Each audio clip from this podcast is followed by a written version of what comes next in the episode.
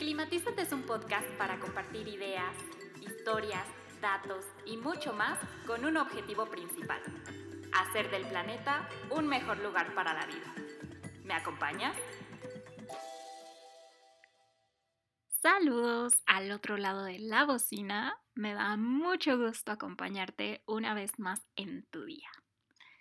Siempre que inicio los episodios de Climatízate me pongo a pensar en todos los posibles lugares desde donde podrías estarme escuchando. Te cuento que entre mis lugares y momentos favoritos para escuchar podcasts están la cocina mientras me pongo a lavar trastes y mi recámara mientras me preparo para iniciar el día en esas mañanas que no son tan frecuentes a veces, pero que son preciosas porque avanzan lento y nos permiten completar toda nuestra rutina sin prisas. Y bien, imaginando que en alguno de estos momentos gratos te acompaño, déjame platicarte que el episodio de hoy surgió por idea de mi compañera Sophie López, a quien conocerás en unos segunditos. Ella es abogada ambiental con mucha experiencia y es una de las encargadas del proyecto que hoy te vamos a presentar. Sophie muy bienvenida a este podcast. Por favor, échanos un saludo rápido para que las personas conozcan tu bella voz. Hola Lili y hola a todas las personas que nos escuchan. Qué gusto estar colaborando en este episodio de Climatízate. Espero que lo disfruten. Excelente. Entonces, comencemos con lo bueno. Hagamos un poco de memoria y viajemos unas décadas atrás. En la radio empieza a sonar una canción llamada Cruz de Navajas y el pobre Mario se quiere morir cuando se acerca para descubrir que hoy no vamos a hablar de Mecano, pero sí de algo con un nombre muy parecido. Muchos aplausos a todas las personas que sí entendieron la referencia. Y tengo que admitir que pensar en Mecano para introducir el episodio de hoy fue a la vez un legado de mi mamá y un recurso de mnemotecnia para presentar nada más y nada menos que al metano. Así es, señoras y señores, el tema de hoy es el metano. Y antes de que digas, uy, no, esto ya se va a poner complicado, déjame explicarte un poquito sobre él. La palabra metano no parece muy lejana y aún así si alguien hace un par de años me hubiera detenido en la calle para pedirme que le explicara qué es el metano, hubiera soltado una risa nerviosa y dicho, híjole, te voy a quedar mal.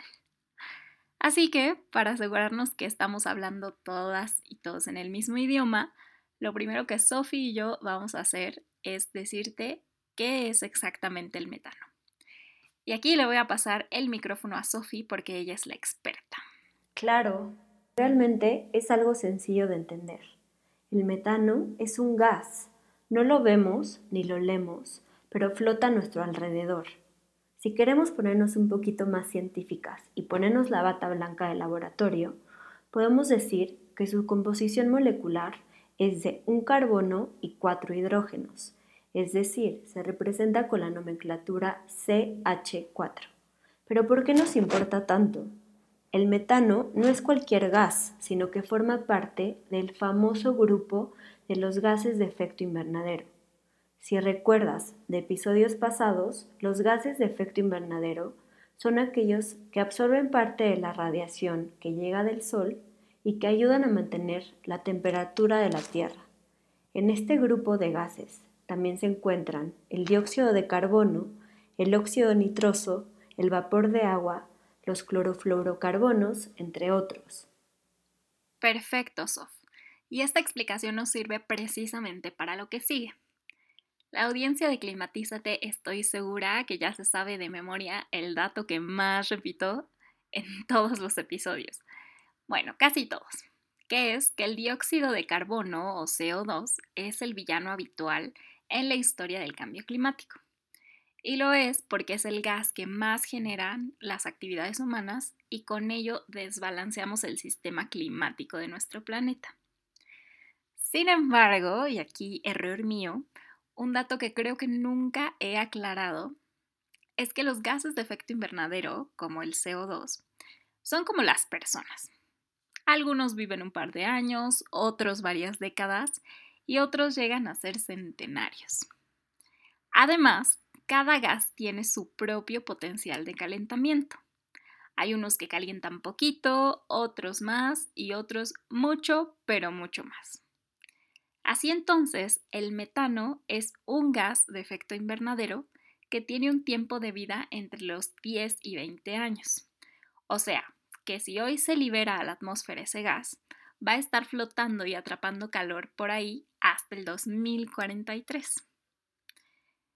Y además tiene un potencial de calentamiento 86 veces mayor al del CO2 durante un periodo de 20 años aproximadamente.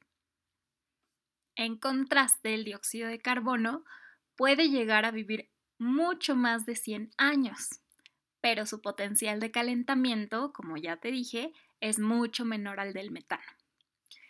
¿Qué nos dice todo esto, Sofía? Lo que eso significa es que el metano es más responsable del cambio climático a corto plazo.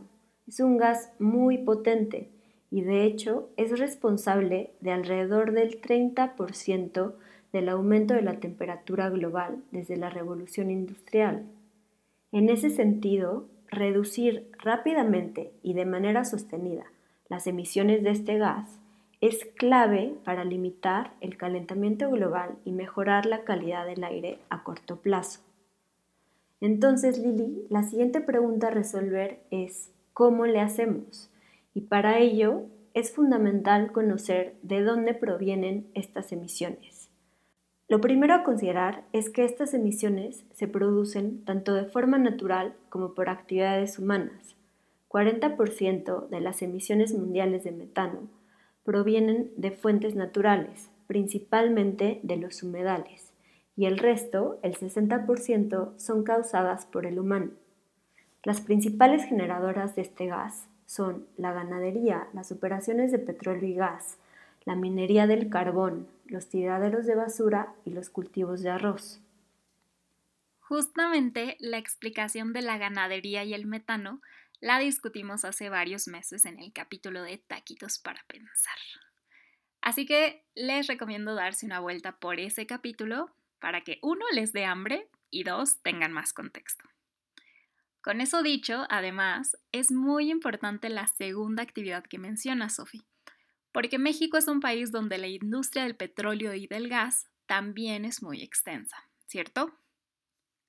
Así es, y considerando este punto y ante la emergencia climática en la que nos encontramos, controlar y prevenir las emisiones de metano debe ser una prioridad en nuestro país. Para que te des una idea, México es uno de los 10 principales emisores de metano en todo el mundo. Ok, entonces tenemos una chambototota pendiente. ¿Hay algún avance? Sí, el más reciente compromiso sobre este tema se hizo hace poco más de un año en Glasgow, Escocia, durante la Conferencia de Cambio Climático número 26, también conocida como la COP26.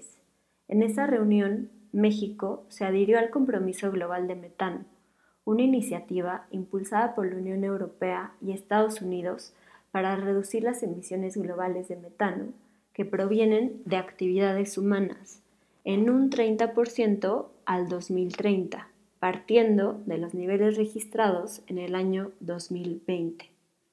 Además, México ha desarrollado una serie de regulaciones federales para controlar y prevenir las emisiones de metano, específicamente del sector petróleo y gas. Sin embargo, existe un gran vacío en información, pues no sabemos exactamente cuánto hemos avanzado o qué tan efectivas son estas regulaciones.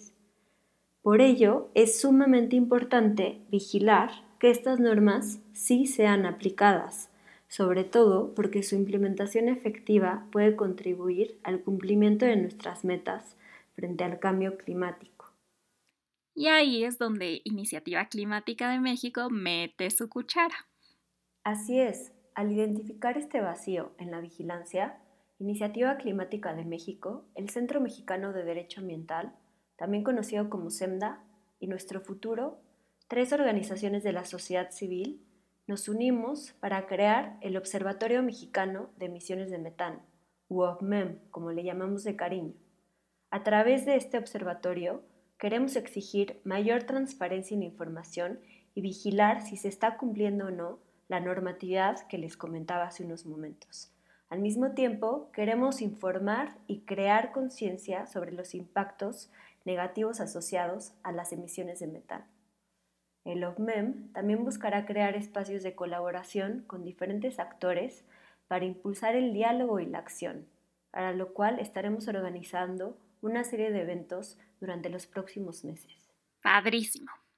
Y ahora, con toda la intención de autopromocionar el trabajo de ICM, voy a presumirle al auditorio de Climatízate que la página web que hicieron me encantó por los sencillos que volvieron algunos mensajes. Me gustó además el hashtag que le ponen al metano como hashtag amenaza invisible. Como bien decíamos al inicio del episodio, al ser un gas, el metano es invisible, entonces no lo vemos, no lo sentimos, pero eso no significa que no esté presente a nuestro alrededor todo el tiempo. Y también hay que resaltar, creo, la parte de que el metano no solo es un acelerador del cambio climático, sino un gas que amenaza nuestra salud porque genera enfermedades respiratorias, disfunciones pulmonares y, por supuesto, muertes prematuras. Por eso creo que es importante vigilar que sí se cumplan las promesas de reducirlo y además que se cumplan rápido. Exacto, yo creo que el Observatorio Mexicano de Emisiones de Metano va a ser muy útil porque pone al alcance de cualquier persona información valiosa sobre todo porque muchas veces la información está escondida en archivos indescifrables y el no tenerla evita que se pueda exigir de manera fundada que se cumplan nuestras metas climáticas. Así que quiero invitar a toda la gente que nos escucha a seguirnos en nuestras redes sociales y a visitar la página web del observatorio, que es www.ovmem.mx. Les recomiendo navegar por nuestro sitio, en donde podrán acceder a más información y noticias relevantes sobre este tema. Estoy segura que podrán encontrar datos que les parezcan interesantes. Yo también estoy segura de eso. Y bueno, se nos acaba el tiempo de este episodio. Sofi, qué maravilla tenerte por aquí. Definitivamente ya me hacía falta tener un poco de compañía. Para cerrar, inspirada nuevamente por Mecano, la banda no patrocinadora de este episodio, concluimos con el siguiente cachito musical. Y decimos adiós y pedimos a las autoridades que en el año que viene, a ver si de un millón ser menos cinco de metano. Bye. Gracias por llegar al final de este episodio. No olvides seguirnos en las redes sociales de Iniciativa Climática de México. Nos encuentras como arroba iniciativa clima. Compártele este podcast a todas las personas que se te ocurran y tú y yo nos escuchamos a la próxima.